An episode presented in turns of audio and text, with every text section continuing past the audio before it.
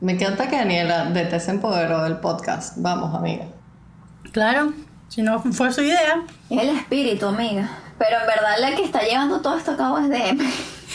Mira, obvio, no, pero digo que ahora, antes, al principio te daba miedo empezar y ahora es que sí, yo lo empiezo, yo lo arranco, yo lo hago.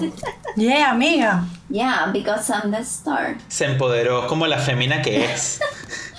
Cámbiale, ¿qué, qué nombre le vamos a poner en este, en este episodio? Em, Porque lo estamos dejando ir full. ok, cine y cháchara. Ay, no hemos dicho cine y cháchara, está bueno. ves, que es el que más odia de Que es el que más odia. Charlotte. Bueno, renunciaste al derecho de ponerle el nombre hoy. Sí, ¿Quién te manda? ¿Quién está te muy manda? fuerte. De paso, aquí estoy agarrando aquí la bola, que la pelota Epa. que me mandaste. Epa, epa. Por eso digo, amiga, gracias. Este es el momento de la exposición en el que Charlotte me empujó y tuve que dar su parte y la mía. Ajá, exactamente. Charlotte Bean, Charlotte. ok, voy.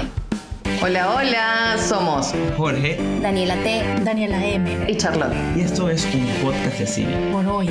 Somos un grupo de amigos que nos propusimos elegir una película cada semana para Para verla y hablar sobre la temática, aspectos técnicos y otras intensidades. Bienvenidos a esta conversa.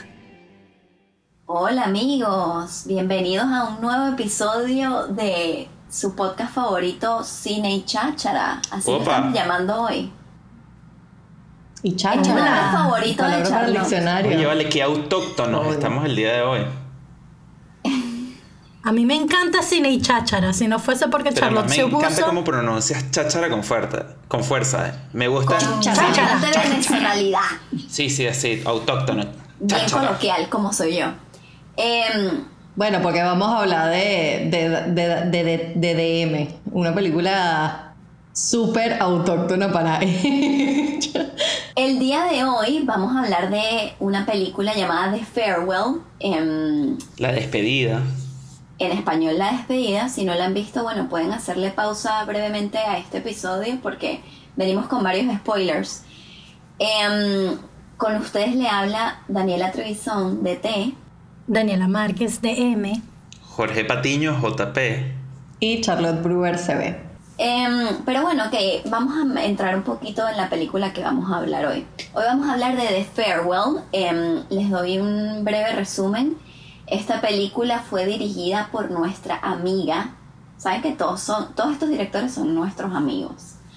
Sí, nosotros tenemos Nuestra- grandes nuestra- conexiones. Sí. nuestra amiga Lulu Wang. Lulu Wang. em, ella escribió y dirigió esta película. em, fue estrenada en el 2019. Ellos ganaron la competencia de Sundance eh, y fueron em, patrocinados por Sundance para crear esta película, realizarla. Y bueno, recibió buenas críticas overall. Entonces les voy con una pequeña sinopsis. Em, Billy es una mujer de nacionalidad chinoamericana que regresa a su país natal cuando se entera de que su abuela padece de un cáncer terminal. Las cosas no mejoran cuando ésta se da cuenta que su familia le había ocultado la enfermedad a la abue, programando una falsa boda para reunirse antes de morir. ¿Qué? No puede ser. La agua. Aquí Esta es la fórmula del drama. Esta es la fórmula para hacerte llorar, porque No vale. si algo que yo hice con esta película fue llorar. No, yo tengo un punto débil, que es que cuando yo veo en las películas, o sea, los dramas familiares sin duda, pero además cuando hay un abuelito o una abuelita, No, los Ay, abuelos no. para mí Ay, son no, no, no. demasiado. No, no, De paso, eh, fun fact, la primera vez que vi, que vi esta película fue en un avión regresando de visitar a mi familia, entre ellos a mi abuela. ¿Qué es la persona más cuchi Más del cuchi mundo? de la vida. Cuchi, cuchi, cuchi. Sí, tu Lo es muy pienso y me da sentimiento, pero de verdad en el avión, o sea, yo estaba llorando, así.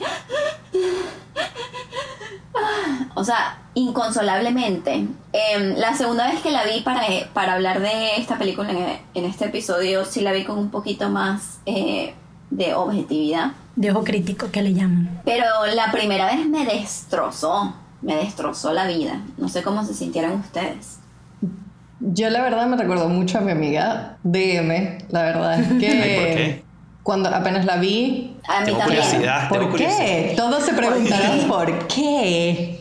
Porque la amiga de M es ¿Qué? chino-venezolana. Y nos lo ocultaste todo este tiempo. Qué bueno que hicimos este podcast. ¡Sorpresa! Para que pudiéramos enterar. No solo venezolana, mentirosa. No solo venezolana, es No, china es gocha, colombiana. china gocha, colombiana. O sea, es china, col afrocolombiana, Ella es- venezolana. ¿Entendieron? Ella es el ¿Entendieron todos los componentes de la fórmula que hacen a nuestra amiga de M? Ella es el epítome del mestizaje.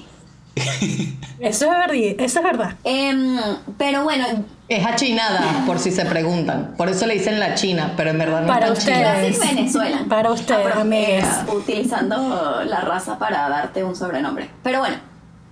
Em, moving on from that. Yo también cuando vi esta película me acordé mucho de nuestra amiga Daniela y de hecho cuando que si me bajé del avión le dije, amiga, yo creo que no estás preparada para ver esta película. De hecho, no lo estaba y no la vi hasta esta semana. Sí, a mí también me pasó. Para unirme a esta nota, también me acordé de mi amiga Daniela, pero también porque Ay, qué bueno, amigos. he tenido, he tenido también como un- la cercanía con Daniela para conocer un poco de su Claro. familia. Y claro, ver estas dinámicas en acción inmediatamente me trajo, eh, obviamente no tengo una cercanía por completo, pero sí he conocido a miembros de su familia y me trajo como momentos específicos que hemos compartido y digo, esto me recuerda demasiado a ciertas eh, personas que rodean el círculo más cercano a nuestra amiga Daniela Márquez. Ir a casa de Daniela, señora Violeta, disclaimer, sin ofender. Pero tener que comer Sí. es una obligación. Sí, amigas. Eso no es Y- negociable. Y sin duda es no es un- negociable. no es negociable y si no te gusta es un, te- es un tema muy delicado. Creo que no se Y puede. no se te ocurra dejar No, cosas no en el plato. No se te ocurra. No.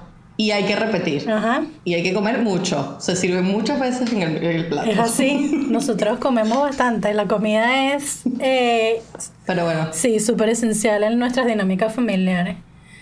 Igual para mí nunca fue un problema. Siempre muy agradecida porque casa de Daniela ¿Y el otro? Muy, muy, muy, muy bien. Cuando, cuando trabajábamos juntos, el otro se la pasaba teniendo almuerzos en casa de Daniela. Em, bueno, Eso es así, amigas. Cuando quieran, cuando quieran, yo les cocino. ay, qué delicia. Ah, bueno, que déjame comprar el pasaje, buqueando. Buqueando en este momento pasaje para UK. Em, bueno, hablando un poco de la producción de esta película, como les mencioné antes, ellos ganaron una competencia eh, de Sundance y Sundance les dio el dinero para producir esta película. Em, en una entrevista que vi de nuestra amiga Lulu Wong, ella contó que hubo otra streaming service y después Charlotte nos dijo que fue Disney, no sé si Sí. estoy equivocada, Sí. que también le ofreció, le- de hecho le ofreció más dinero para realizar la película. La em, versión Disney pero de la película. versión Disney y nuestra amiga Lulu, Lulu Wang inteligentemente dijo que ella quería contar la historia como ella la quería contar y prefirió optar por el- la casa productora que le dio menos dinero. Que paréntesis, después de todo el backlash que ha tenido Disney con la apropiación cultural de Mulan y todo lo demás, creo que Ajá. fue una decisión muy sabia de repente no ir Very con una wise. versión Disney. Una mujer visionaria, Lulu. Pero no solo eso, sino que ella dice que de hecho, cuando- ahorita que entremos en la temática, eh, ella dice que cuando Disney le ofrece la película, le dice que va a ser en función de la boda. Que realmente la película no se trata sobre una boda china y no tiene nada que ver. O sea, eh, sin duda es la excusa, pero no es el, tema principal de la película ni de su guion. Y de hecho ella se sorprende porque ella dice. Me escucharon, tipo, Tipo- ellos entendieron de qué va esta historia porque no tienen nada que ver con Es que creo que dijeron que querían hacer mi My Big Fat Greek Wedding. Es, es como se llama My, big, my Big Fat Chinese Wedding. Sí, Ajá, y querían básicamente. hacer una versión de eso. Bueno, de hecho- De hecho, lo interesante es que no fue solo en Estados Unidos. Ella, cuando en Estados Unidos le empezaron a decir sí, pero, o sea, sí te compro la película, pero tenemos que hacer todos estos cambios. Tiene que estar visto desde la perspe- perspectiva de un americano, etcétera, etcétera, etcétera. No puede estar en chino, no puede haber nada en chino, la abuela tiene que hablar inglés. Y ella que sí, pero, o sea, no, no entiendo, no entiendo una abuela que me hable en inglés, esto no tiene sentido. Y cuando ella se fue a la China, a buscar entonces inversionistas allá, le dijeron, tienes que tener un personaje americano en la película para que sea llamativa e interesante. Y ella que sí, pero Billy es americana. Y ella que no, no, una americana de verdad. O sea que ella tenía que venirse Muy con una pareja, con un novio que fuese el estereotipo del norteamericano en Estados Unidos, en China para que entonces se viera la película de la, a través de esta persona que no entiende las diferencias culturales y entonces es a través de esta persona que, el, que Billy se iba a conciliar con su familia y ella que sí, Plot hola, twist. no, no, ¿Qué? eso no es lo que yo quiero decir. Y entonces hablando de esto podemos empezar, em, podemos hablar un poquito del el tema controversial de cómo esta película, que es coproducción chino-americana, porque fue grabado en China y fue grabado en Estados Unidos también, pero es una producción americana y no sabían dónde ponerla en términos de premios, etcétera, porque porque el 60% de la película está eh, en lenguaje Mandarín. chino, mandarín, pero es una película americana. Entonces, por ejemplo, que si para los Golden Globes la nominaron como película Foreign Language, pero es una película americana. Entonces, no. Sí, qué confuso. Y es que es una película, es una película estadounidense, porque al final, digamos que la, eh, el personaje principal que seguimos o las perspectivas de donde lo vemos es desde Billy, que es una chama que es americana. Em, y, y de hecho nuestra amiga Lulu habló un poco de mm, las diferencias entre producir en Estados Unidos versus producir en China.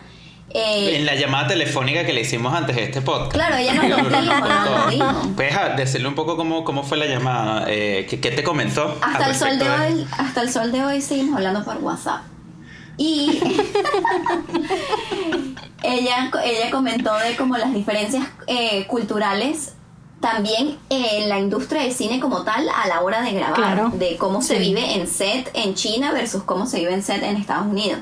Un ejemplo que ella dio es que, por ejemplo, allá le decían director, nadie la llamaba por su nombre. Hola director, ¿quieres esto? Hola director, ¿quieres aquello?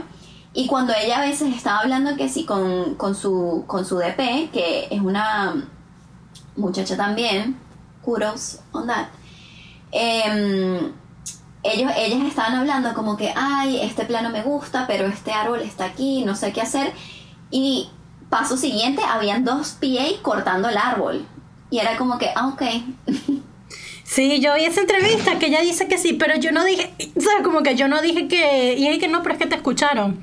Y entonces como que a partir de ese momento ella tuvo que, o sea, como que ella dijo, tuve que cuidar mucho mis palabras y lo que decía, porque lo que digo se toma como un hecho Ajá. y se entiende como una instrucción. Exactamente. Qué fuerte. Sí, súper. Sí. Mientras que en Estados Unidos de repente está en el set y le dicen, hola Lulu, no sé qué, y ella que, ya va, ya va, ¿qué? Exactamente, y se tuvo que adaptar otra vez. Eh, otro aspecto de la producción súper interesante, y aquí viene uno de los primeros spoilers, es que su abuelita, ella grabó en el mismo vecindario donde vive su abuelita, la cual es el centro de toda la película. Y plot twist, y plot twist, El está plot viva. twist es que ella está viva. Recordemos que, claro, recordemos que eh, no le dijeron que tenía Ajá. cáncer en ningún momento Y hasta terminal. ese momento, mientras grababan la película, ella no sabía ver- de verdad de qué se trataba la película, porque a todas estas no sabía obviamente que tenía cáncer. Y tenían como que toda la producción, o sea, cuando, cuando tú estás en una producción, en un rodaje, muchos, eh, muchas señalizaciones de este es el, el área de holding area, como, no sé cómo se traduce, holding area. Donde está De como espera, el- área de espera. ajá, la- el- como el área de espera o de las locaciones, todas están señalizadas por el nombre. Y el De la nombre de la película. película en ese momento era Ney Ney. Y entonces la gente también tenía camisas que decían Ney Ney y la abuelita Los como- camiones, todo. La abuelita y que ella tenía, la abuelita creo que tenía claro que era sobre ella, pero no sabía de qué. No, de hecho, de hecho el cuento que ella echa es eso de que como todo era así, o sea, toda la producción estaba súper claro que decía abue en todos lados. Este, cada vez que la abuela venía al set, ella tenía que correr y pedirle a todo el mundo que escondieran las vainas, que lo quitaran, que lo taparan, porque diciendo mi abuela no sabe. Y entonces le decía a todo el mundo, no le vayan a decir, no le vayan a decir, no le vayan a decir nada. O sea, que estrés esa producción porque el cuento, el cuento es que ella se fue a la China a grabar su película y cuando estaba eh, haciendo la búsqueda de locaciones, la abuela le dijo, ¿qué coño búsquedas de locaciones estás haciendo? Si yo estoy acá, esta es mi casa y es una película de la familia, tienes que grabar aquí. Y yo quiero ¿Cómo vas a verte, grabar en quiero otro verte. lugar? Y la abuelita se la pasaba en el set. Ay, Dios mío. Y la abuela iba y la Pero, visitaba pero en el esta es set la todos los verdadera días. película. ¿Cómo, cómo, cómo? O sea, este, este, este- esta es la base de la película. Y- Bueno, y de hecho vi en una última entrevista, no conseguí el fin de este cuento, pero vi esta entrevista que le hicieron como en uno de estos foros, ¿no? De dirección. Que, que claro, la abuela nunca supo, e incluso la película salió en Estados Unidos y la abuela todavía no sabía, ¿no? Este, y cuando ya la, cuando la compran en la China para estrenarla en la China, que la traducción del título ya es eh, No le digas, Don't Tell Her, es la traducción de la película ya, eh, del título, este, mm, una amiga de la Ajá. abuela vio una reseña sobre la película en donde entrevistaban a la directora y ella decía que estaba basada en su vida y en su abuela, que la la la. Y entonces así fue que la abuela se enteró. Y la abuela que sí, ya yo decía que por qué no me cuentan nada. No, o sea que la abue abue ya sabe. Sí, ya abue Ya sabe, sabe. ya abue sabe. Ney, ney. No. Conchale. ¿Cómo le van a arruinar la sorpresa a ney? Después que no la dejaron ni siquiera disfrutar de la filmación. La sorpresa, la sorpresa. No. ¿Qué sorpresa? Surprise. Hola, bienvenida al mundo, tienes cáncer. tenido cáncer por siete años. Ok. Claro. Bueno, es una sorpresa. Yo no sé tú, pero creo que eh, era, fue una sorpresa para la Tú señora. ¿Cómo le dicen eso? Pobre Ney, Ney. ¿Y quién es esa vecina? Necesito un nombre. Hay que reclamarle. Em, por otro lado, Señora. otra cosa es que Lulu le preguntó a su familia y le dijo, miren, yo estoy escribiendo este guion, es sobre la abuelita Nene, ¿qué piensan ustedes? Y literal, No. como en la película, la familia, la familia, no, la familia tiene cero fe en ella y le dijeron, bueno, nadie ve tus películas igual. Y la abuela no Ay, entiende chao. inglés ni sabe del internet, entonces X haz la película. Y cada vez que empezó a tener como más voz, más voz la película, fue cuando la familia dijo como que, ay, coño. Ups, Tal sí. vez esto no fue una buena idea. Ney, Ney. Ay. No, vale. No, la abuelita Ya va, no la me puedo recuperar. Yo no me sabía esta historia. Ney, Ney. Lo peor es que no tengo la Mm. conclusión de este cuento porque Ajá. Eh, yo quería saber cuál había sido la... O sea, porque ella dice en esa entrevista que ya ella sabe que su abuela sabe. Es demasiado el momento de Friends. ¿Sabes? Ellos saben que yo sé que ya saben que nosotros sabemos. Pero y nadie lo Pero nadie entonces, claro, todavía no han hablado al respecto y le preguntan y le dicen así, ella que sí. Bueno, todavía no hemos hablado, así que no sé. Y habla full de la dinámica de la familia como tal. O sea, siento Sí. que es algo que pasaría de es y que bueno, ya todo el mundo sabe, pero no vamos a hablar al respecto. Pero dice que no es tan autobiográfica, o sea que hay cosas alteradas. Sí, ahí. no, no es tan autobiográfica, sino que es como tomó esa experiencia. Y entonces creó como una película que ahí es donde yo diría que, mm, que bueno, particularmente yo que crecí en una familia bastante mezclada eh, y con presencia de, bueno, de mis abuelos, mi abuelo que era chino y mi abuela que es chino afrocolombiana, este, hay como mucha presencia de, de esas dinámicas familiares que cuando yo vi la película me relacioné 100%. Me sentí vista y lo aprecio y lo valoro muchísimo porque yo creo que mm, si bien hay mucha representación, bueno, no mucha, sí hay, voy a decir que hay porque mucha no es. Cierta. Hay, hay cierta representación de familias o personajes mixtos en pantalla en todas partes del mundo. Eh, en, en lo que respecta a las familias asiáticas, algo, sobre, sobre todo cuando hablo de la China, ¿no? Ujú. que son chinas, algo, china americana, lo que quieran, eh, suele ser o muy estereotipada, ¿no? Este, como unas cosas que, que rayan en lo ofensivo, o no existe en lo absoluto. Y entonces, para mí, esta película tiene mucho valor y va a tener un lugar especial en mi corazoncito por siempre porque lo aprecio muchísimo. O sea, le quiero escribir una carta a Lulu diciéndole, hola amiga, seamos Hola, amigas. amiga. No, y vamos a escribirle a Ney, Ney. De- Pídele el teléfono de, de WhatsApp a Daniela. Sí, que te Ya lo lo mando. que son besties. Te mando el contacto, amiga, tranquila, y puedes hablar con Lulu cuando quieras.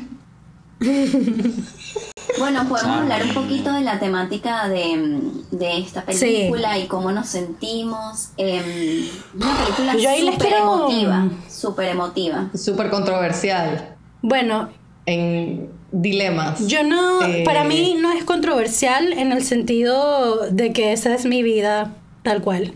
A mí me pareció súper interesante y lo aprecio demasiado porque en esta película está súper evidente de cómo generalmente eh, de uno con su punto de vista occidental siempre trata de imponer y crees que lo que tú aprendiste es lo mejor.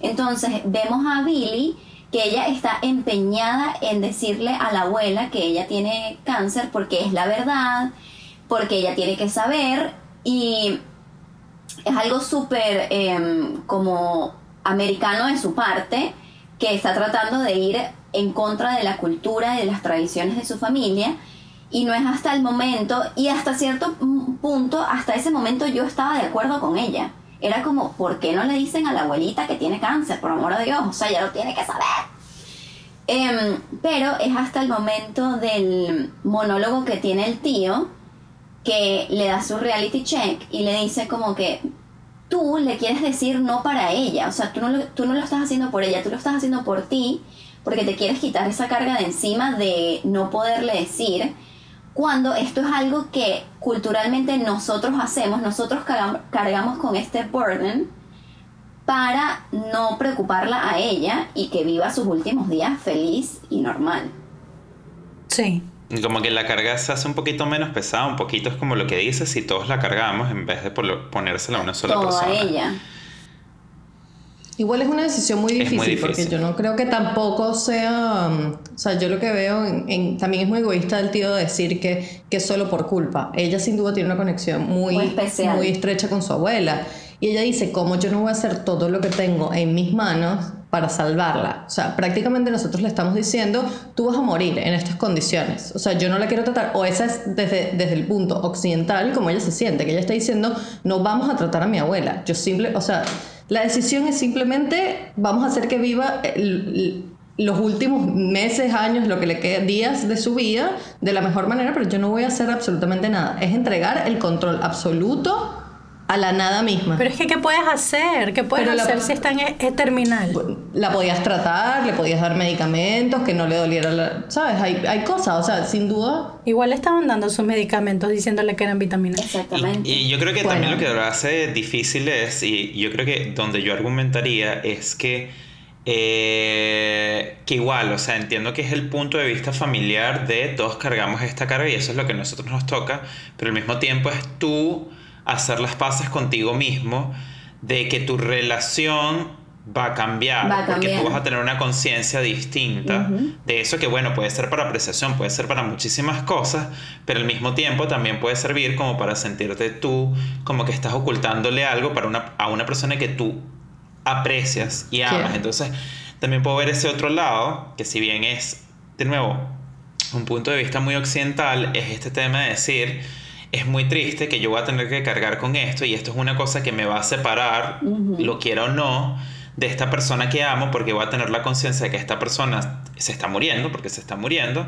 mientras esta persona continúa con su vida inocente creyendo que todo está bien y le vamos a tener que mentir tal vez más en, una, en más de una ocasión y decir, ¿sabes qué? Ay, no, tal vez tienes un resfriado, tal vez está pasando otra cosa, porque al final vas a tener no solo que cargar con esto, sino que vas a tener que alimentar la mentira. Y por eso me parece interesante que la, la, el- la cita del principio de la película es basado en una mentira, porque al final es si una mentira de verdad. de verdad que al final es como que, bueno, voy, va- tienes que firmar tu cheque, también vas a tener que alimentar esa mentira si decides hacerlo, porque no es simplemente como que eso y te callas, sino que si te pregunta algo, te- vas a tener que decir que no. ujú. Bueno, Es para mí, complicado, pues, es complejo. Como que no hay right or wrong. para mí esta película, por supuesto, toca además unos temas súper cercanos y recientes, porque mi abuelo, que es de la China, él falleció el año pasado, por eso también tardé en ver la película, porque yo desde que salió el tráiler la estaba esperando como con mucha con mucho entusiasmo, ¿no? Quería verla. Este, pero después de que mi abuelo falleció, Eh, yo dije, bueno, sí, no, no estoy lista como para abrir esa puerta todavía. Em, y es muy interesante porque, bueno, literalmente en nuestra familia eso fue así. O sea, mi abuelo tenía, tenía cáncer y, y tal cual existe como ese, ese dicho o como esa noción colectiva en esa cultura de que si te da cáncer te vas a morir. Eh, y entonces eh, es muy difícil porque ese tipo de enfrentamientos también los tuvimos en mi familia, pues, porque, porque también en, en las familias eh, asiáticas, porque, a ver, un poco como se mide esto es mi, mi mamá, que nació en Venezuela, es lo que se llama primera generación. Ella es primera generación de padres chinos, que ella nació en Venezuela. Y yo soy segunda generación. Entonces a mí realmente no me toca tanto como lo que vemos a Billy, sino que eso es más como lo que le tocó a mi mamá creciendo. Pero eh, igual uno está muy pegado y uno conoce y entiende, y es difícil entender, es difícil de entender porque, porque crecemos como de otra manera, eh, por lo menos en Venezuela. Entonces, em, cuando llega este momento, yo también tengo, tengo familia en Estados Unidos que, que se fueron hace mucho tiempo y, y, de hecho tengo a una prima que hubo momentos en donde me recordé demasiado de conversaciones que en efecto tuvimos porque ellos como hermanos, o sea, hay un tema de jerarquía, ¿sabes? Y, y, y los hijos son directamente quienes conversan y toman las decisiones de cómo se van a manejar las cosas con los padres. Y el hermano mayor es quien decide y, y efectúa, ¿no? Entonces, que en ese caso es mi tío. Y yo me acuerdo, bueno, eso, pues, que ellos tenían sus sesiones, ¿sabes? Su consejo hermanos, como esa escena de los hermanos cuando están fumando, en donde están conversando de qué van a hacer, cuál va a ser el plan, porque, porque toca accionar, porque no es solo lo que está sucediendo, sino toca, toca lidiar con este tema. Entonces, em, mi perspectiva en estos hechos es más como del lado de la familia que está con ellas, porque fue el caso o sea, es como con lo que me identifico. Pues fue el caso de nosotros con mis abuelos, que ellos estaban en Venezuela y se quedaron con nosotros en nuestra casa por, por mucho tiempo. Pues vivieron varios años con nosotros y, y éramos nosotros quienes lidiábamos con el día a día. Eh, las medicinas, dar el tratamiento, que cumpliera el tratamiento, ir al médico, lidiar con, con las consecuencias emocionales. Eh, que eso tiene o los desbalances, qué sé yo, que porque también no, no entienden 100%, ¿sabes? A medida que mi abuelo eh, pasaban los años se le iba olvidando más y más el español. Este, y ya hacia el final yo me acuerdo una de las veces que me quedé con él en, en una de las de las hospitalizaciones, que él se despertó en la mitad de la noche y él me estaba hablando en chino y yo, yo no hablo chino. Entonces, son, son cosas que, que, claro, desde la perspectiva de, de repente de quien vive en Estados Unidos, es, eh, es, es, una, ¿sabes? Como es una atrocidad, ¿sabes? Esto es un crimen, como ellos dicen, esto es ilegal, esto es ilegal en Estados Unidos. Pero para nosotros es, es que esto es lo más humano que podemos hacer, porque, porque no hay más nada que hacer. Claro, pero la yo siempre, yo también, porque yo además siempre me cuestiono y digo, por ejemplo, tu abuela, que no es el caso de tu abuelo, tu abuelo es una persona que es súper eh, independiente, que además ella toma sus propias decisiones y ella al final hace lo que ella quiere. Cuando tú no le cuentas esto, porque no le estás dando la opción de ella decidir por su propia vida, o sea, imagínate que o sea, a mí lo que me parece muy fuerte es que tú no le estás dando la opción a esa señora de decir cómo se van a tratar las cosas al final tampoco. O cómo quieres cerrar tus cosas también. O cómo quieres cerrar tu vida y tu capítulo. O sea, prácticamente la estás excluyendo de una situación de vida y es muy duro entendiendo, por ejemplo, yo ni siquiera me pongo en la, posición de mi abuela, me pongo en la posición mía. Yo digo, bueno, y en ese caso, ¿qué prefiero yo? O sea, si yo llego a ese estado, ¿qué prefiero? Que no me digan que tengo cáncer y vivo la vida tomando vitaminas pensando cómo voy a mejorar y un día me morí. O sea, eh, me quitas a mí como individuo la opción de elegir o de tomar esa decisión por mí. Sí, pero yo creo que es una visión súper occidental. o sea, y al mismo tiempo.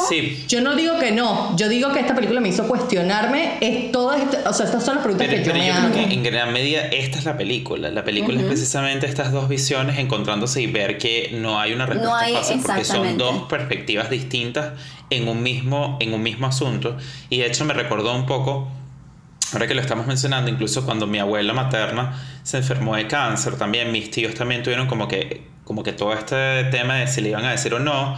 Y al final eh, mi abuela sí fue muchísimo más insistente y se le dijo, y ella ya sospechaba incluso desde antes que se le diera el diagnóstico, porque bueno, su cuerpo no estaba reaccionando igual, pero sin duda como que cuando se enteró también como que todo la consumió un poco más rápido, siento yo, hasta cierto punto, pero además la diferencia fue también que también una consideración en este tipo de, de decisiones, cuando tienes familias tan grandes, por ejemplo, mi abuela tuvo 11 hijos, Wow. y bueno, eran 11 visiones distintas, no, no radicalmente distintas, pero habían como distintas facciones o distintas versiones de qué era lo correcto que se debía hacer.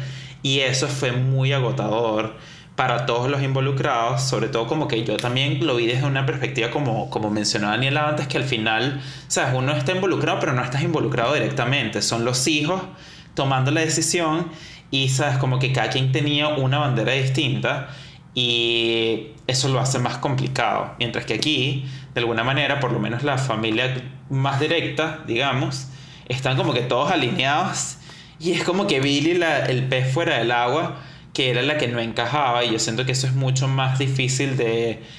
De, sí, de, de llevar porque al final sí se convierte en una cosa de que bueno, al final toda la familia está alineada, no puedes ser tú la única persona que no lo esté. Y eso lo hace todavía más complejo y todavía más éticamente y moralmente eh, cuestionable, Com- porque al final, incluso si tú no quieres, ¿qué vas a hacer? Vas a cuestionar a todo el mundo y te vas a llevar a todos tus tíos por delante. Es- Es súper difícil. Y algo que me parece full interesante es que muchas películas americanas siempre se van a quedar en creyendo que Billy estaba en lo correcto. Mientras esta película en verdad como que te deja claro de que no hay right or wrong, sino que este es el, el camino que decidieron tomar, estas son sus costumbres y sus tradiciones, y que no necesariamente está mal.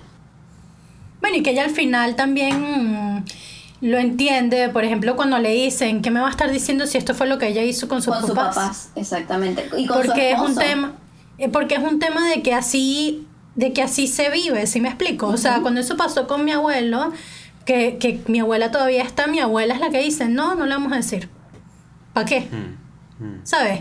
Sí, pero si tu abuelo le pasa eso, es lo mismo Yo sí, es que yo siento que capaz intrínsecamente ella está clara de lo que está sucediendo, pero es como todos decidimos no hablar del tema, incluso Nene.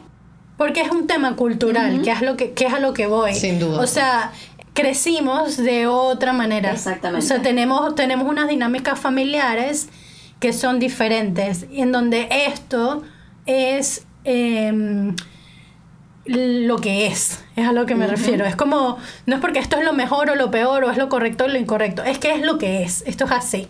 Y cuando uno no forma parte directa, digamos, de esa cultura y viene de una cultura en donde es diferente, en donde, por ejemplo, como tú decías, Charlie, que sí, coño, ¿sabes? Puede ir al médico, que se haga un tratamiento, que, ¿sabes? Como que hay muchas cosas que de repente uno considera que se pueden hacer. Eso al final recae mucho en, en la familia.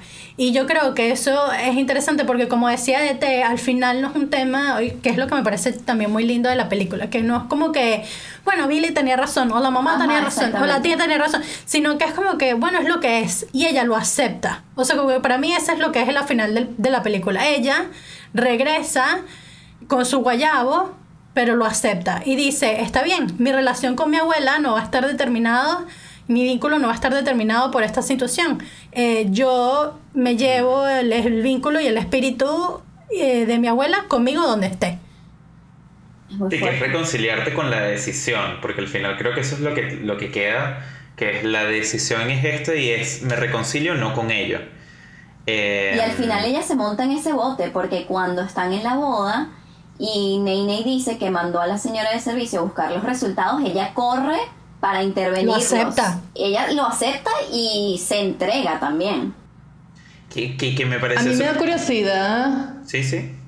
Perdón, sí, me da curiosidad un poco saber si ella haría lo mismo, o sea, ya, ya habiendo entendido, habiendo montados en este bote, pero siguiendo viendo en Estados Unidos, me gustaría preguntarle a Lulu, dice, ok, si te pasa exactamente lo mismo, que no es que se lo estoy deseando ni nada, pero si llegase a tener cáncer, ¿cumpliría con estas tradiciones? No, ella sí quiere Eh, saber. Pero, pero ahí te paso Es el que ya número. es difer- Anota. ya. 5234. Es que- O sea, Es que ahí es en donde- De hecho, me pregunto con tu familia, DM. Pero de, ah, de nuevo. Pero ya es otra generación y es otra, ya, ya ahí cambias. Pero, claro, yo no digo que no cambie, pero también podrías respetar las tradiciones, porque sigue siendo parte de estas tradiciones, ¿entiendes? O sea, no es que, no es que eres completamente ajena, sigue siendo parte de las tradiciones. Y de hecho, ni siquiera hablo de tu mamá, hablo de ti. También siendo parte de esta tradición y de, esta, de estos ancestros. Pero es que ya, ya es muy diferente. De mí va a ser diferente porque primero yo estoy ya en otro país. O sea, imagínate si yo no regreso a Venezuela más nunca y me quedo en Inglaterra y, y decido tener familia con una persona inglesa o europea o de otra nacionalidad que no es la- o fuera de las nacionalidades latinoamericanas o asiáticas. Muy probablemente la vida que, va a ten- que van a tener esos hijos son en otra sociedad, con otra cultura y otros valores, y van a ser dinámicas familiares diferentes. Sí, opino igual.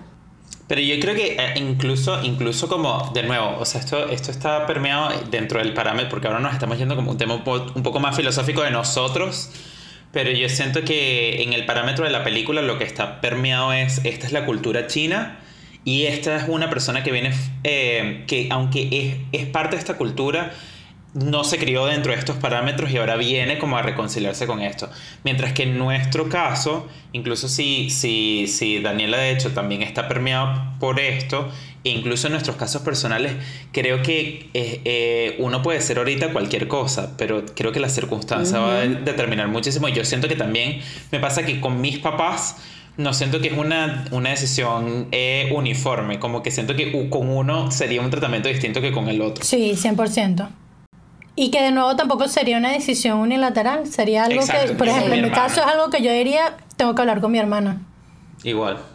No, sin duda, yo, yo, yo sí creo, lo que a mí me da demasiada curiosidad es cómo independiente, o sea, lo que no, no solo me da curiosidad, sino lo que me hace cuestionarme mucho esta película es incluso siendo nosotros inmigrantes, ¿verdad? Sí. Hay un montón de tradiciones y hay un montón de cosas que tú tienes y que quieres mantener y que de cierta manera te forman a ti como individuo, ¿sabes?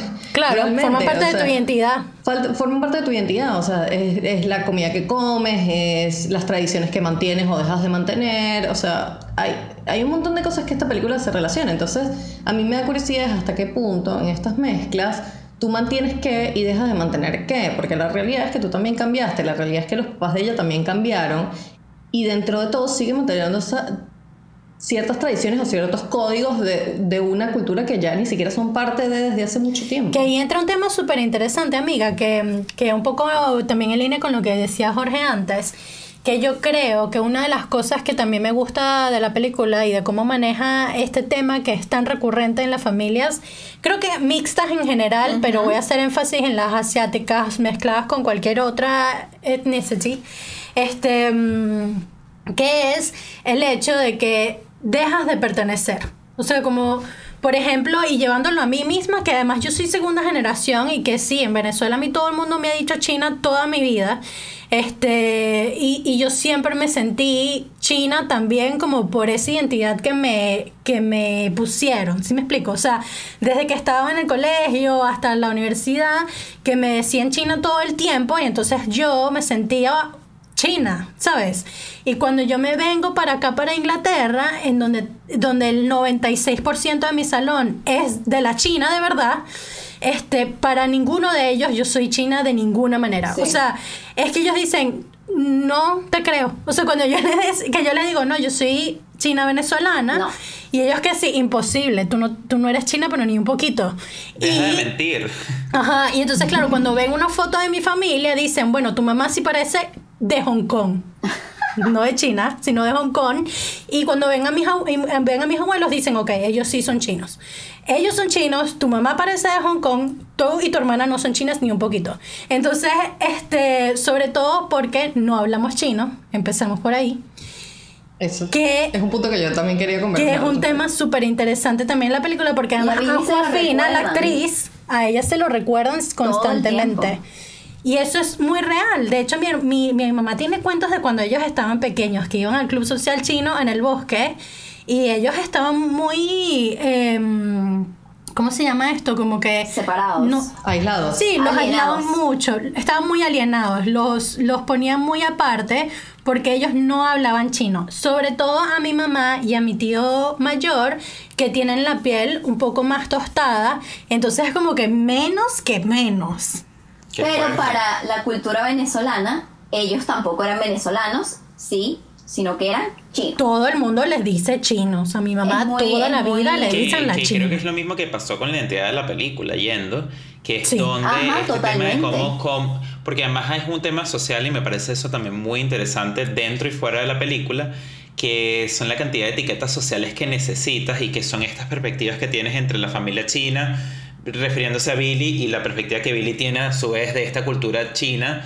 Y eh, me parece interesante que también fuera del mundo de la película también pasa que no sabemos qué etiqueta ponerle, dónde guardamos, en qué gaveta te ponemos. Eres chino, eres americana y creo que eso fue también como en consonancia un poco con, siento yo, el espíritu con el que nuestra amiga Lulu Wang, un saludo Lulu, eh, que nos está escuchando en este momento, que nos está escuchando en este momento, eh, que fue el espíritu que la llevó a hacer esto, que es en donde yo también me reconcilio conmigo misma. Sí. Y siento, que eso resuena mucho con círculo. la cultura, o sea, con muchos em, chinoamericanos, exactamente, extranjeros en general. extranjeros en general. Sí, porque es un tema de emigración al final y yo de hecho es algo que lo puedo llevar incluso a Venezuela, porque a pesar de que nosotros somos un país con mucha mezcla, o sea, de hecho en este solo en este grupo, o sea, Charlotte, ¿de dónde viene tu apellido? de Inglaterra. Britain, Ajá, Daniela, Italian. Jorge. Español. Ajá. Entonces, nosotros todos tenemos ascendencias de otros países, somos claramente venezolanos, nos sentimos y nos identificamos como venezolanos, somos em- emigramos grandes, por lo tanto, cuando vemos a otras personas que han emigrado antes, que emigraron más jóvenes y que están más adaptados a las culturas donde están, yo he escuchado gente que dice, no, esa no es venezolana, nada, esa es gringa. Yo no, ella es venezolana, ella es venezolana americana. Y es, ¿Sí me muy, explico? y es muy fuerte para hasta gente como yo que está y como nosotros que somos inmigrantes recientes. Todas las veces que he ido a Venezuela en los cuatro cortos años que llevo en Canadá, es como que no me hallo. O sea, sientes Sí. que dejas de pertenecer. Y nosotros porque hemos como, siento que como sociedad dentro de todo, gracias a la situación, hemos crecido, pero hasta cierto punto estoy seguro que mucha gente nos va a ver y nos va a escuchar y va a sentir que nosotros de repente no representamos por completo los valores Totalmente. venezolanos, lo que, lo que sea que eso represente, porque ya no Ajá. estamos en el país, nos hemos desconectado, hasta cierto punto es eh, parte de los conflictos, aunque eso no es verdad, porque todavía muchos de nosotros tenemos familia está familia en, en, en Venezuela. En Venezuela. Y, y es, nuestra, es nuestro país, pero al mismo tiempo ya no pertenecemos del todo a eso porque tenemos muchos años eh, afuera. En mi caso yo he pasado por distintas culturas, distintos países, distintas formas de ver el mundo, entonces es súper interesante ver cómo me conecté también con este sentimiento de dónde perteneces, dónde tú mismo te, te defines y cómo te defines. Por eso es que la quiero mucho esta Unidos peli. Yo también la quiero Siento que ella mucho. regresa a Estados Unidos no siendo lo que fue antes de La irse misma. a Estados Unidos también. Pero es que de hecho, además, a mí lo que me parece también interesante es que nosotros como seres humanos tenemos que pertenecer. O sea, es una necesidad intrínseca del ser humano pertenecer a algo. encajar. Y Sí. realmente cuando tienes, tienes todas estas mezclas, eh, siempre te aferras a algo para terminar perteneciendo. Es decir, por más que nosotros fuésemos inmigrantes, nosotros nos sentimos y seguimos siendo venezolanos. Podemos no, o sea, no sentir que eh, pertenecemos ahorita en la sociedad caraqueña actual o lo que tú quieras, pero seguimos perteneciendo. O sea, de cierta manera, nosotros sentimos teniendo, lo- seguimos teniendo esa necesidad de seguir perteneciendo y de sentir identificándonos como venezolanos. O sea, seguimos haciendo arepas, mantenemos ciertas tradiciones, culturalmente tenemos un montón de cosas que queremos seguir afincándonos ahí. Y yo creo que pasa en todas las culturas. O sea, de hecho, el club gallego, el club italiano, el club son una necesidad de encontrar ese grupo de personas para pertenecer de cierta manera dentro de la sociedad. Sí. O sea, el club chino, el Crear club no comunidad. o sea, y es, y es esa necesidad nostálgica de arraigarse a cosas que uno perteneció o pertenece o quiere seguir perteneciendo de cierta manera. Y además no hay nada más duro que decir, bueno, yo no pertenezco a ningún lugar, sino que entonces, ah, bueno, no, necesito ver cómo agarro todas estas y vemos segundas generaciones como tú que está tratando de reencontrarse con su, su cultura china que fue hace dos generaciones, Sí. que no necesariamente fue con tu mamá, sino que fue la segunda generación tratando de buscar ese, ese punto de conexión. 100%. Y pasa, pasa muchísimo en Estados Unidos, con mexicanos, con latinos. Ahorita hay muchos latinoamericanos que están tratando de reencontrarse con su cultura, de empezar a hablar español y muchas cosas. Bueno, de hecho hay do- dos comentarios. Uno que a mí me da, me parece interesante porque yo sentía que yo iba a venir para acá y como yo sé que hay mucha migración china en este país, este, yo sentía que me iba como a a reconectar conectar. Con esa parte asiática y más bien me vine a Inglaterra a descubrir mi latinoamericanitud, ¿sabes? Eso es súper interesante eh, por ese lado. Y por otro lado, hablando más de la película, eh, una de las cosas que me parece geniales es justamente todo esto que estamos conversando, que es que le das visibilidad a quienes quedamos invisibles normalmente, porque entonces como, como no se hallan en dónde encajarlo o mercadearlo o cómo, eh, se pierden muchas veces las historias y los personajes súper ricos porque se tratan como de mm, encasillar o estereotipar. Y esta película ha tenido tanto éxito justamente porque somos muchas las personas que caemos en esos matices. Y entonces em, yo creo que eso está muy bien y está muy bien hecho en la película. Siento que, que está muy bien manejado eh, desde la dirección y desde el Sin guion. duda. Y, y que bueno, y un, un dato curioso del guion, que ella lo iba escribiendo en inglés. Ella, Lulu, habla, habla chino, pero no lee ni escribe. Entonces ella lo pensaba en chino, lo escribía traducido como a ella se le venía a la mente y luego se lo pasaba a la mamá y la mamá dice, esto suena muy formal, ¿qué es lo que quisiste decir? Y entonces ella como que lo repite y entonces la mamá la ayudaba. Entonces ella tenía su guion en inglés que tenía un grupo de traductores que lo pasaba a chino y luego tenía el guion que hizo con su mamá que traducía lo que ella realmente quería decir. De hecho, hay un video en, en. YouTube que tal vez podemos dejarles abo- eh, el link para que lo, lo vean eh, el video donde ella explica más o menos el proceso del guion y cómo esto funcionaba y de verdad que fue fascinante. Yo también vi el video y es sumamente fascinante escucharla cómo fue su proceso de tratar de poner en orden esas ideas y manejar dos lenguajes al mismo tiempo a nivel de guion, lo cual para mí como, como guionista fue sumamente fascinante y, y- y, bueno, tengo un poco más la, fac- la facilidad, por supuesto, en mi caso, de, de que manejo eh, inglés y las historias en español las manejo en español, pero fue igual sumamente fascinante ver cómo puedes manejar también dos idiomas al mismo tiempo a nivel de guion. Eso fue... fue Sí. Me da risa que Jorge dijo que iba a poner el link abajo como si fuésemos youtubers. Pero lo vamos a hacer. Abajo en pero la lo vamos a cajita. hacer. No, claro que Pero se los lo vamos, vamos a hacer. compartir, amigos, por favor, se los vamos a compartir. Em, Yo creo que podríamos hablar de los personajes. em, Eh, Siento que podríamos hablar de los personajes más clave. O sea, yo siento que, por ejemplo, evidentemente Billy es como este... mm, el hilo conductor. eh, Sí, un poco como este punto de entrada a este mundo que no conocemos, a esta cultura que en su mayoría eh, no conocemos.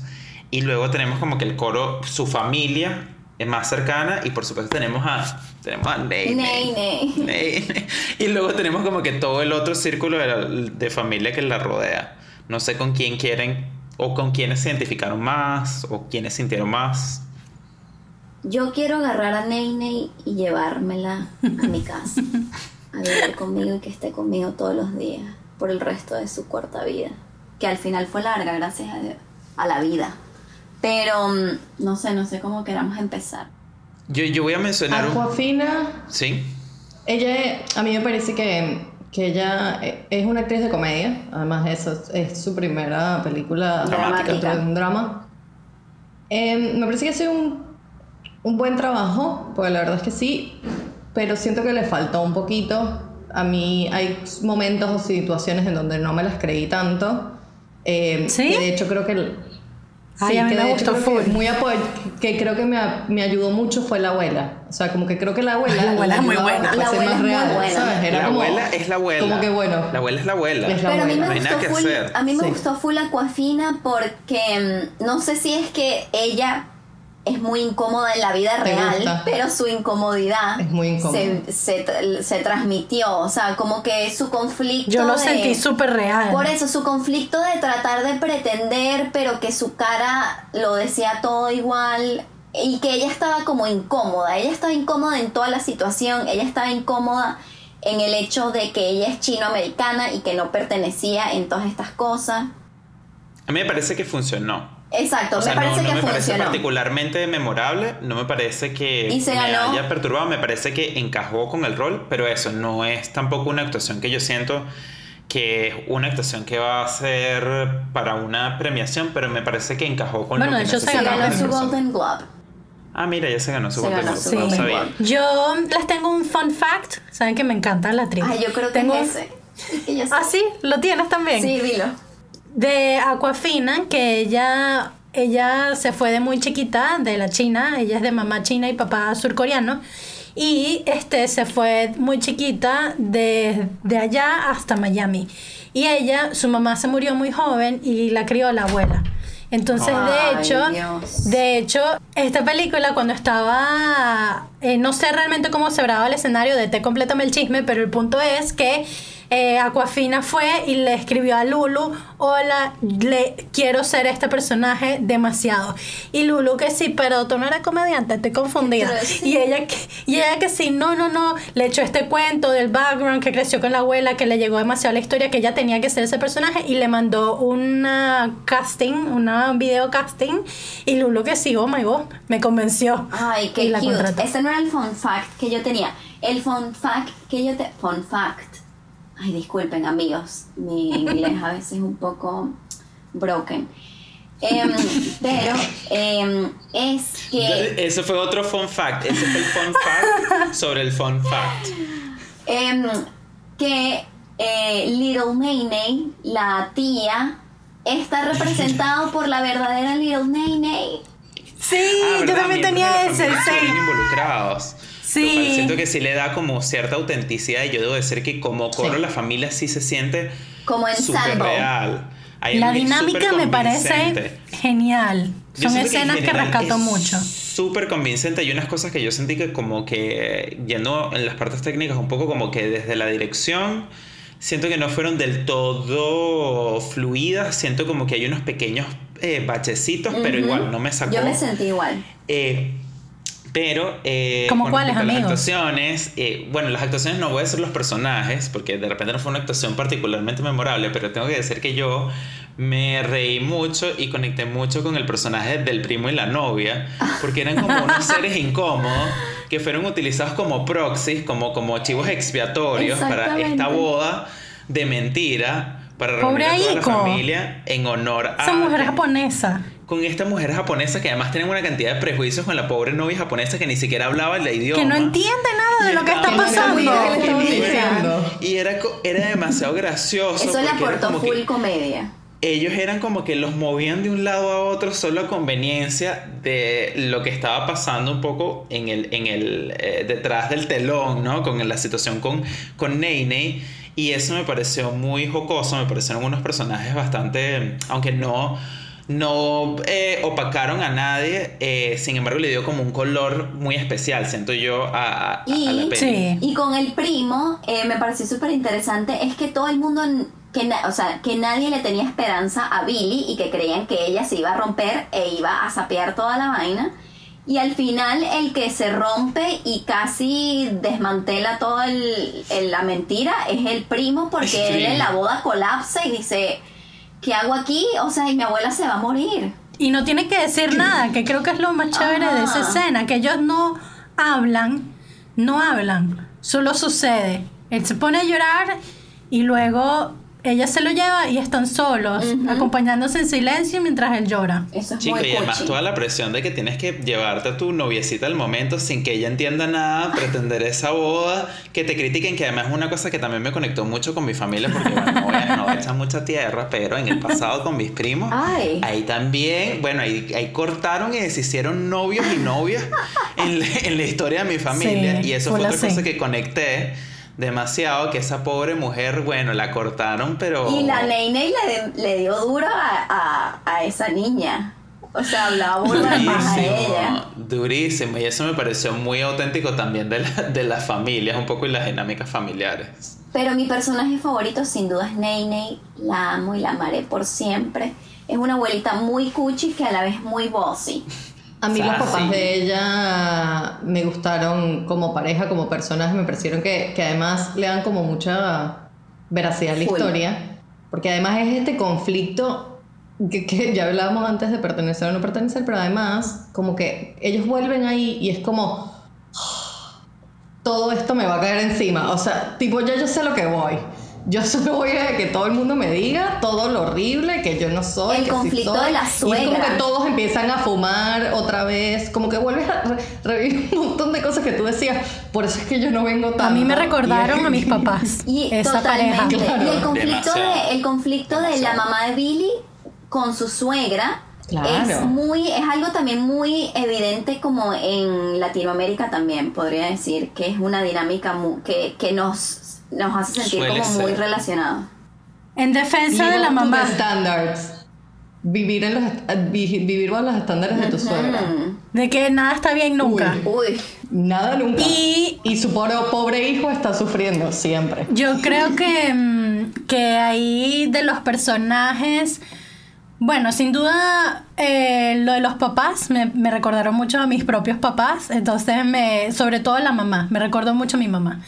Este, que, que es un personaje que, oye, ella tiene una entereza, ella está dura y, y a veces, claro, puede, puede ser percibida como, Dura. como una roca, pues como que, ay, no, es que ella es muy dura, pero ella también está pasando su duelo y, sufrir, y sufriendo, pero está resolviendo. O sea, su forma de lidiar con el duelo es mover el culo. Porque además no. No. todo el mundo se puede quebrar, que creo que es un poco el espíritu de lo que le dices, como que no todos Sí. podemos ser tú, o sea, no todos nos Sí. podemos dar el lujo de tirarnos a llorar y toda la cosa, porque si todos hacemos eso, entonces la vaina se cae.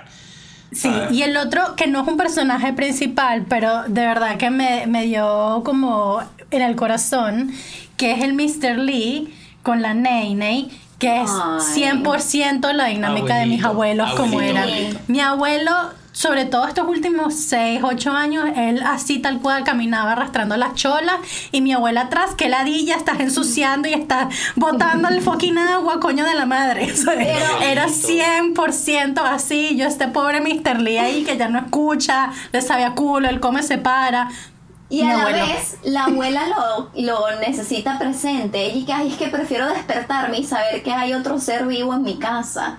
Es que lo mantiene, te, te mantiene vivo. O sea, yo creo que cuando Esa llegas a la vejez, peleadera. y creo que lo podemos decir todo lo que es esa peleadera y esa discusión por todo, que era el otro día, justamente es qué fastidio que me está, que estamos cocinando gran, o sea, es quejarse de absolutamente todo y es lo que te mantiene vivo, porque llega un punto en donde no hay nada más que hacer. Sí, la monotonía. Y solamente te Que quejas. Eso es envejecer, es la Sí. monotonía. ¿Qué más voy a hacer? Envejecer. Dame algo. Por lo menos vamos a pelear que estás arrastrando la vaina. Por la chucha. Para para distraerme hoy. ¿Qué hiciste hoy? Pusiste la vaina al revés. Bueno, coño en la madre. Claro. Pero no es una rechera real, sino que es como que, bueno, para No. para, para no aburrirnos. Es para sentirse vivo. O sea, Ajá. yo estoy conven- fielmente convencida que es, eso es vivir cuando envejeces. Es simplemente todo, hay que ver, hay que discutir sobre todo. Todo. Sí. La manzana, que no me agarraste la manzana, que no era el tamaño que yo te pedí, y era una manzana que cuando tenías 20 no te hubiese importado, ni un poquito. Pero a esa edad te tiene que importar, es importante. Em, bueno, cosas técnicas em, que yo podría mencionar que disclaimer, solo las noté esta segunda vez que la vi eh, un poco más objetivamente, porque la primera vez yo era un mar de lágrimas y cada vez que aparecía Nene yo estaba destruida por la vida. Ney, ney, Es que Nene es no, muy fuerte. No, en, en la, en la escena en la que en la de Ay, la no. despedida de Nene, no, yo casi eh, Sí, Ay, ese se llama esa fue muy película, La fuerte. despedida. Loco, ¿no? Ay, fue muy fuerte para mí. Pero bueno, cosas técnicas que yo al principio no sabía como, como Pinet y mm, cuando estábamos hablando de lo que queríamos comentar en este episodio, lo noté, era que lo dijo Jorge, era como de la uniformidad. En mi caso lo que yo vi fue como, como en los planos y como los recursos cinematográficos que nuestra amiga Lulo quiso utilizar, que yo siento que ella em, quiso utilizar muchas cosas que no eran necesarias para contar ¿Cómo la cuál? historia. Em, no sé, por ejemplo, el plano exacto en el que están jugando, que están jugando como que, que están bebiendo, es como que se siente algo totalmente diferente a lo que estábamos viendo antes, que no sé si hubiese venido a colación o no. El del paneo, cuando están haciendo el juego, ese, ese no me sacó porque iba como con la dinámica del juego y estaba interesante. Creo que le dio como un poco de dinamismo a esa escena, sobre todo por lo que venía a continuación. Pero cuando la cámara empieza a girar y se va como en este... Ahí eso sí yo no entendí muy bien como cuál es el propósito de eso, más Y o la, y menos. la fluidez, porque siento que a veces es como que estás viendo, o sea, no es, no es, no es súper evidente, pero a veces se siente como que estoy viendo distintas películas. Es- o sea, como que a veces que cambiando sentí. de planos a planos. Es como que cuando nos vamos al hotel siento que hay como una especie de estética, pero cuando estamos en la reunión con la comida es otra. Pero cuando de repente cortamos al cementerio hay otra. Pero yo ahí sí siento que eso fiestas- es full. Eh, ¿Cómo se dice? ¿Cuál es la palabra que estoy buscando? Autóctono, no. Y es algo O sea, es ser. full así, es full Puede, así. puede ser, puede ser que sea Puede un sentimiento, pero hay algo como que. O sea, por ejemplo, para mí se siente natural. De hecho, con la visualmente yo siento que como que colorización. me sacaba. Yo siento, por Es como ejemplo, que bueno. Mm.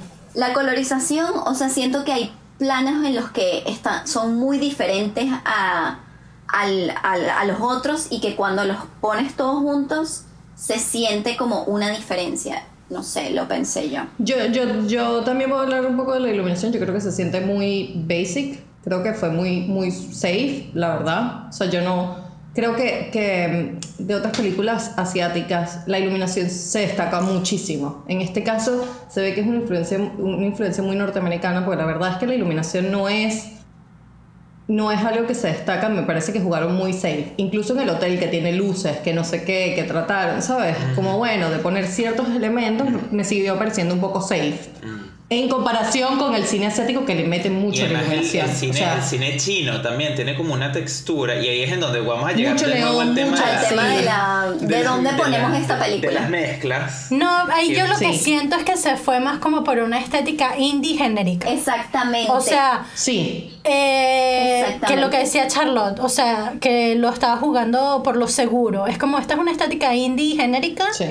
Eh, no me voy- Gringa, además, muy gringa. esa- A mí no me pareció asiático. Incluso dentro de esa Nada. estética yo siento que no es del todo uniforme en... Yo en opino igual que. Jorge. eso, eso, eso. O sea, Y estoy de acuerdo en creo que de que- repente no es uniforme, Que Eso fue lo pero que me tampoco lo acuñaría algo solo de Estados Unidos. Y de hecho, Pero yo, lo yo siento que no fue una cosa tampoco así grave como, como insisto, o sea, es como una Sí, cosa de nada, repente que uno tiene un ojo un poquito más acostumbrado a ciertas cosas, pero sí hubo momentos en los que dije, "Uf, esto no lo entendí muy bien.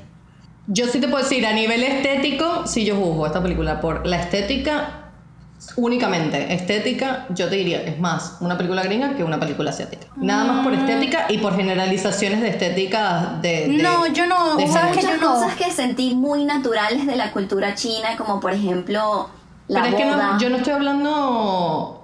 Sí, o sea, yo, yo eso lo entiendo y entiendo, y hay muchas representaciones gringas de culturas, que no necesariamente son chinas, sino X, de distintas culturas, que son muy válidas, y yo no digo que no sean accurate ni válidas, para nada. Yo lo que estoy diciendo es a nivel estética visual o de, de lo Sí. que aportan los distintos mercados internacionales, ¿entiendes? No, O sea, yo- como yo entiendo lo en que el dice. overall de la Sí, película... No lo comparto.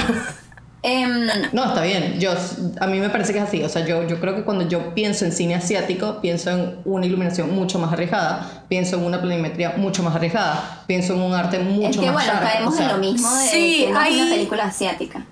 Y también, Mm, depende- y, y también, y también voy a hacer un pequeño disclaimer aquí, que también estamos como englobando cine asiático, lo Obvio, cual es generalizando. muy amplio, porque las Sí. estéticas... No, no, no. Esto es eh, una generalización, y, sin y duda. las texturas, dependiendo sobre todo en los mercados grandes tipo Corea, Japón y China, sin nombrar Tailandia, Fil- Filipinas y demás, son, son distintas. Eso Y- sería como ponerlo como... Yo sí quiero Obvio. resaltar algo de la planimetría. Allí, eh, porque hay muchos planos eh, que a mí me gustaron un montón, como estaban compuestos, eh, que, que más bien siento que rompen con algunos estereotipos o lugares seguros de los indies de Estados Unidos.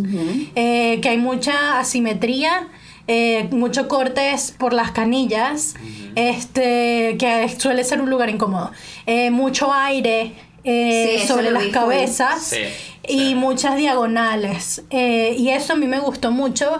eh, porque creo que tiene una, o sea, sí creo que viene de un lugar más asiático que, que norteamericano por ese lado. Pero Yo debo decir que a mí me, particularmente, perdón, me, me gustó como que momentos que me gustaron y, y me hubiese encantado como que ir un poco más ahí. Fue uno, por ejemplo, el del piano, que también como que el acompañamiento Ajá. musical hace que todo esto cobre como una atmósfera súper interesante. Eh, y me gustó mucho también ciertos momentos en el hotel, igual que cuando, cuando ella camina. Entonces creo que viví unos momentos ahí que fueron particularmente muy interesantes.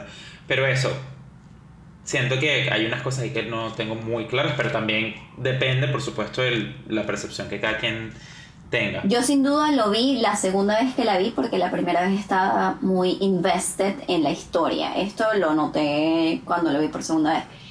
Pero, por ejemplo, la- la escena, o sea, no sé qué opinan ustedes porque es que yo no la entendí. No, no sé por qué vino a colación.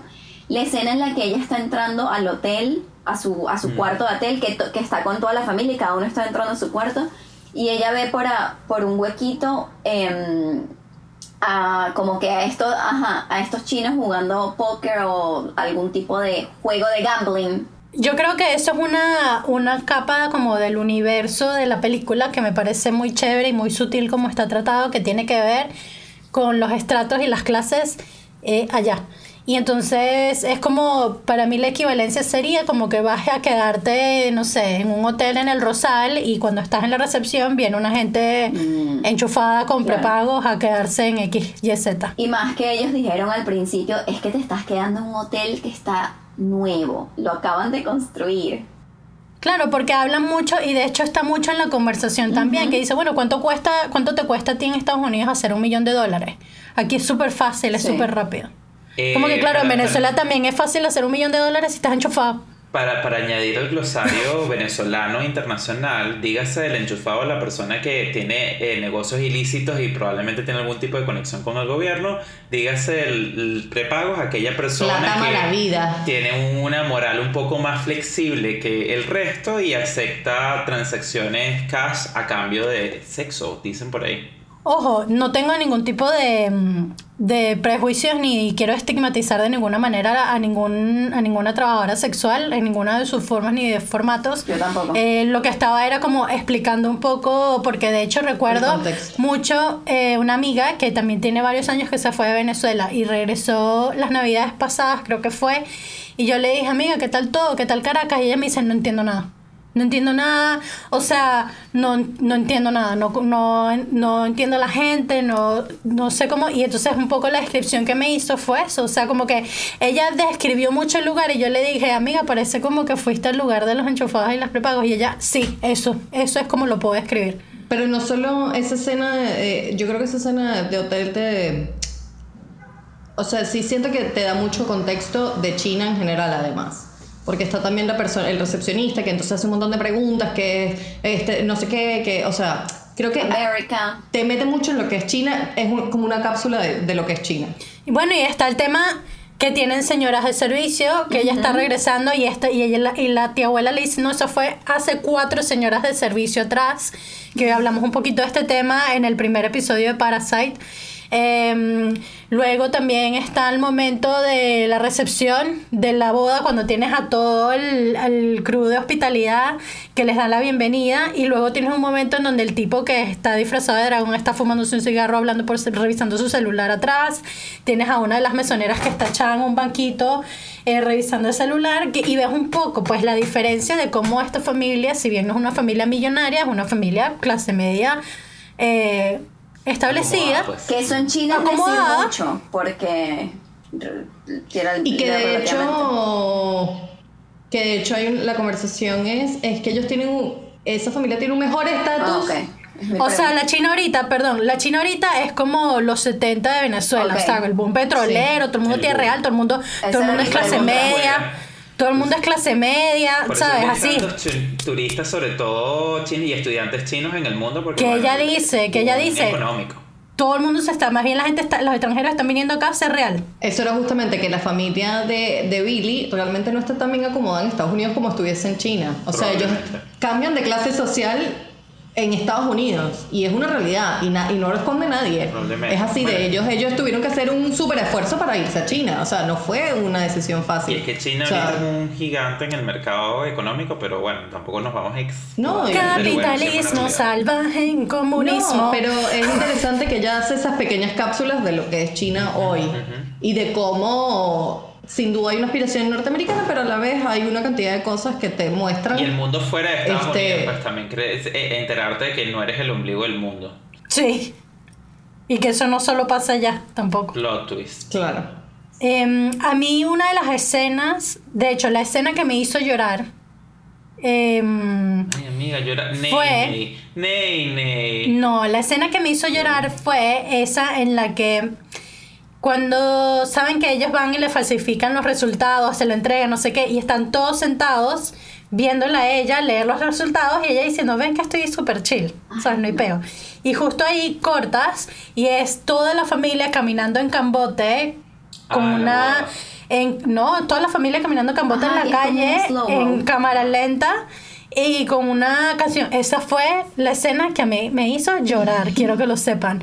Y es, es que para mí fue muy potente, porque para mí esa es la película. O sea, esa es la es- esencia de esa película. Es todo este cambote que están haciendo lo imposible por acomodar a la, ne a la. Ney, ney, no, no, ney, ney. ¿Por qué la vecina te dijo la verdad? Qué chismosa. O sea, a mí lo único que me dio tranquilidad fue el crédito al final que dice, Nene lleva con nosotros seis años. O sea, yo como Y bello que ese Con mi me... abuelo fue así me también. Mi abuelo estuvo muchos Bello años. Que yo te voy a decir algo. A mí me hizo cuestionar mucho la medicina occidental, te voy a decir la verdad. Y dije, oh, oh, sí, no. Capaz por ahí el- la solución al cáncer no es tratamiento, no es la Mira la otra. Charlo sí es polar. Oye, estoy exagerando. Que no hace tres minutos estabas que diciendo. sí tratar. existe. Creo que la gente lagarto Pero es existe. real. Creo que el, el deep state y que el cáncer no coño la madre, Charlotte. Igual yo dije, no, igual yo dije que me hizo cuestionar muchas cosas de distintas maneras. No son excluyentes, te estoy diciendo. La verdad es que al final, yo digo, o sea, una parte es, hola, la podíamos haber tratado, podía haber sido no sé qué, y después al final de la película te das cuenta, bueno, Pero esa señora y vivió. si, no la, y si no la trataron y vivió seis años, entonces te cuestionas si la solución es o no. Pero no, lo que te quiero decir, y te decía en ese momento, es que sí la trataron. A ella le estaban dando las pastillas diciéndole que eran vitaminas. Vitaminas. Which we did con mi abuelo. Ay, no, Nene. Bueno, e igual lo otro que me hizo cuestionarme es el poder de la mente también. Que dije, Amigas. la sugestión a no, en- a no conocer. Ese final a mí me dijo Eso, eso creo que tiene más. más sentido. Me vas a decir. No, no, que tiene más. Te lo compra más ese, es te compra más ese argumento. Es un factor determinante. Creo yo que cuando tú de alguna manera no te preocupas demasiado porque incluso entran otros factores como la depresión, el dejar de comer, El estrés, la tomarte- ansiedad. no tomarte las pastillas y todas estas cosas porque evidentemente tu mente está concentrada en estoy enfermo, me estoy muriendo, tal. Sugestionada a eso. Mientras que cuando vives en este mundo de ignorancia, que hasta cierto punto estoy seguro que Nene sospechó un poquito, sea un poquito, pero no sé, no, Ney, Ney, Ney, Ney. Ella, so- ella sospechó demasiado hasta que le dieron los frase Porque resultados. solo pienso en Ney. Es que... Por favor, termínala. Que le tuvo que arruinar todo a Ney. Ella sospechó demasiado hasta que le dieron los resultados y dijo, bueno, listo. Y veía el video de la, de la Ney Ney de verdad. Ajá, no, ahí lloré demasiado con la Nene haciendo Tai Chi, lo que creo que era Tai Chi en Creo la que vida era real. el mismo de Tai Chi. Y Nene dije. tratara de picharle al doctor. Ese fue mi momento favorito. Que, epa, eres tú- ¿estás soltero, papi? Porque Eso es full, Eso full, real. full las abuelas. Eso full. fue las abuelas. Esas son las abuelas de todo. No, no, cada vez Siempre. que Nene abría la boca, yo lloraba. La primera vez que la vi, porque es que ella era más fuerte que yo. No, amiga. Yo lloré en esa escena que les dije y en la final, porque además literalmente fue así con mi abuelo. O sea, Ay, cuando, no. cuando, cuando pasó que, que ya nos dijeron, mira, no, el pronóstico no es muy bueno, empezamos a ir todos a Colombia, porque ya mis, o sea, mis abuelos no estaban ya en Venezuela, sino en Colombia. Y empezamos a ir, o sea, fuimos mi hermana y yo, estuvimos dos semanas allá, luego fueron mis primos, todos, luego fue, incluso mi primo que tiene un chamo, entonces, sabes, era el bisabuelo con el nene, este, literal fuimos todos eh, a despedirnos tal cual y ellos no, o sea, él no sabían que todos fuimos con excusas distintas. No, vinimos a hacernos los papeles. No, vine al dentista. No, eh, vine porque estaba de paso. No, es que tengo vacaciones. O sea, todos inventando un cuento de por Qué qué estábamos yendo para allá y eh, realmente estábamos yendo literalmente a pasar tiempo con él, a hablar con él y a despedirnos. Y... mm, y bueno, pasaron dos años, amigos. E pasaron igual- dos años y que además ese diagnóstico ya no nos habían dado muchos años atrás. Entonces, mira, yo les voy a decir una vaina del poder de la mente. Epa, epa, pero Mi sin apuntarnos abuela- dedo, que la gente no lo está viendo. soy pero nos full creyente, dedo amiga. Mi abuela, mi abuela, ella está ahí entera, dura ahí. Ay, Dios. Y esa señora le han dado dos infartos y ella no se va a morir hasta que ella no quiera. Sin duda. Porque ella dice, no, yo estoy bien. Yo, Me Todavía encanta yo estoy bien. piensa que- no. Not today. Not no. today. La respuesta es no. no me da la gana. Pero E sí. igual para mí esa escena de la despedida es algo muy fuerte porque hasta el sol de hoy que yo me despido de mi familia cada vez que voy a visitar es, eh, Uy, no, no, no, es un no, no sentimiento no no ni lo voy a No, no, no, no, no vayamos a hacer. No, no, no, no. No, pero no bueno amigos espiral. creo que ha llegado Eh, para mí es la entrega del control, así. Esa, esa escena es. Ya, se salió esto de mis manos, toma y va a ser lo que vaya a Y hacer. creo que eh, DM lo, lo resumió muy bien, que creo que esto es una película de aceptación y reconciliación. Ujú. Eh, porque al final es este viaje, es este viaje entender que hay cosas que son más grandes que tú. Eh, tu familia, la vida en sí misma, o sea, hay unas cosas que están por encima que tú y o te reconcilias con eso o lo sufres. No hay, no hay a dónde agarrar. Y creo que ella escogió al final aceptar y entender que tenía que reconciliarse con algo que era más fuerte que ella. bueno amigos creo que hemos llegado al momento de darle chocolaticos a Ney Ney Ney, Ney. A Ney Ney le doy 100 chocolates. Yo a Ney pero, Ney le doy solo todo si no lo le que van a dañar tengo. su salud.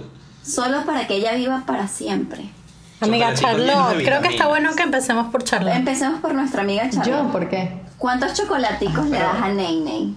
Be gentle. No, yo le, esta película a mí me gustó mucho, creo que tiene muchas cosas. La recomendaría bastante, creo que es una película que hay que ver. Este, yo le doy unos ocho chocolaticos. Creo que le faltaron aspectos técnicos, pero en sí creo que es una propuesta refrescante. Creo que es como dice DM, es una, es una historia que justamente esta mezcla de culturas está bien representada y tomó una muy buena decisión de no irse con Disney definitivamente. Entonces, yo sí te doy sus ocho chocolaticos. Amiga DM, te vamos a dejar para el final. Te vamos a dejar para el final. Amigo Jorge. Amiga, amiga de té, queremos escuchar de ti. Yo también, por mi parte, yo a Ney le doy la vida. Le doy mi salud para que ella viva para siempre. Chica, Ney. Eh, al igual que mi abuela. Pero no voy a entrar en ese Oh. tema porque me da mucho sentimiento.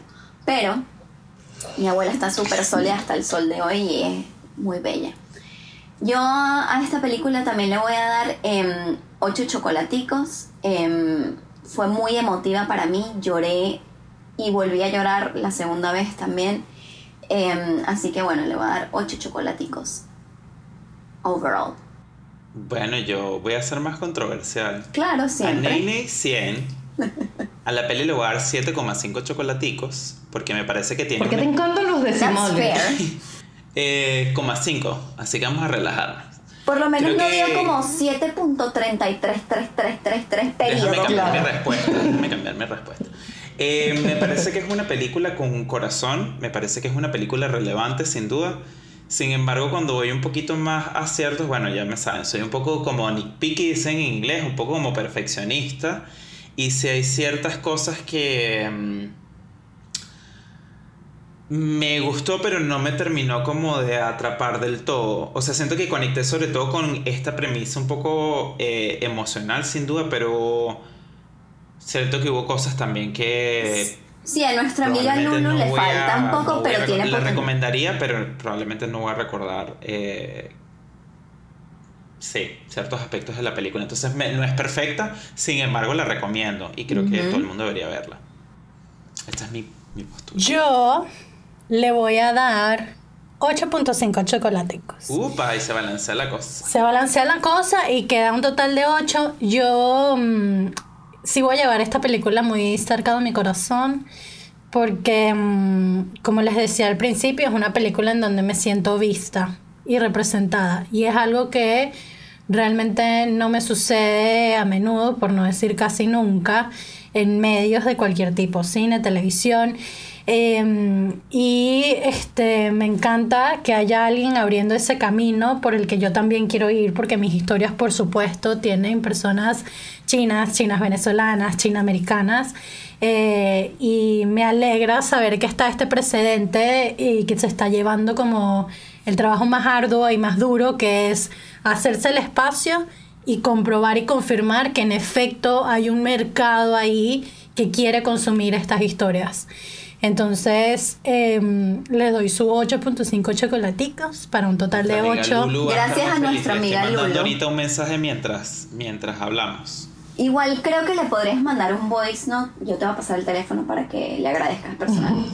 Se lo mando, le mando un pitch de mi película. Bueno amigos, lo logramos una vez más. Hicimos otro episodio para ustedes.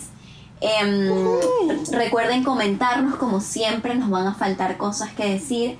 Entonces, em, escríbanos, queremos hacer engage.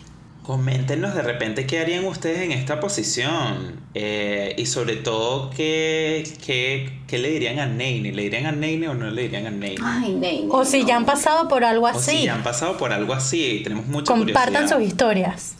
Muchas gracias de nuevo por escucharnos una vez más en Cine y Cháchara. Cine y cháchara. Em, Cháchara. Ay, Eh, tan el chicharacheros. cháchara, ¿Viste? el cháchara, la definición de cháchara se las debemos, pero bueno, Pero, pero además me encanta porque que se los podemos vamos a poner por ahí. chicharacheros. chi chi chi Nos chicharachero. gusta la cháchara. Ya va. No, no, no lo vamos a dejar para disfrutado la después. cháchara.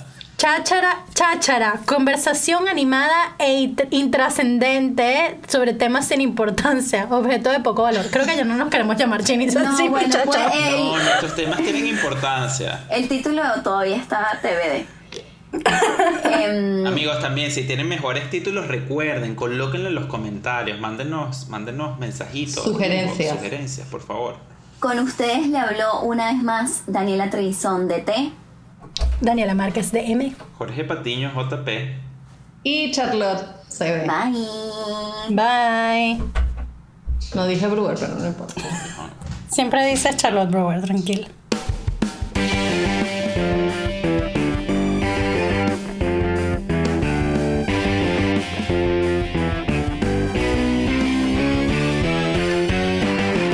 Bueno, bienvenidos a un nuevo episodio de Cine y Cháchara. El nombre todavía está TBD porque Charlotte no está a gusto con los nombres que hemos propuesto. Ay, Charlotte se fue. Como que si Cine y Cháchara ella no va a participar en este podcast. sí, ella simplemente se salió. O sea, ya dije, ya yo dije que yo no quiero que este sea el nombre, que la ella. Y se fue. Charlotte siendo Charlotte, siempre tan radical. Bien, Charlotte. Bueno, amiga. ¿Fui, fui la única o fuimos Este todos? fue. Fuiste tú, fue- amiga. Esa fue su señal de protesta. Amiga, tenemos te como dos horas hablando paja de ti. Yo juré que se me cayó, tipo... Te lo juro. Perdón.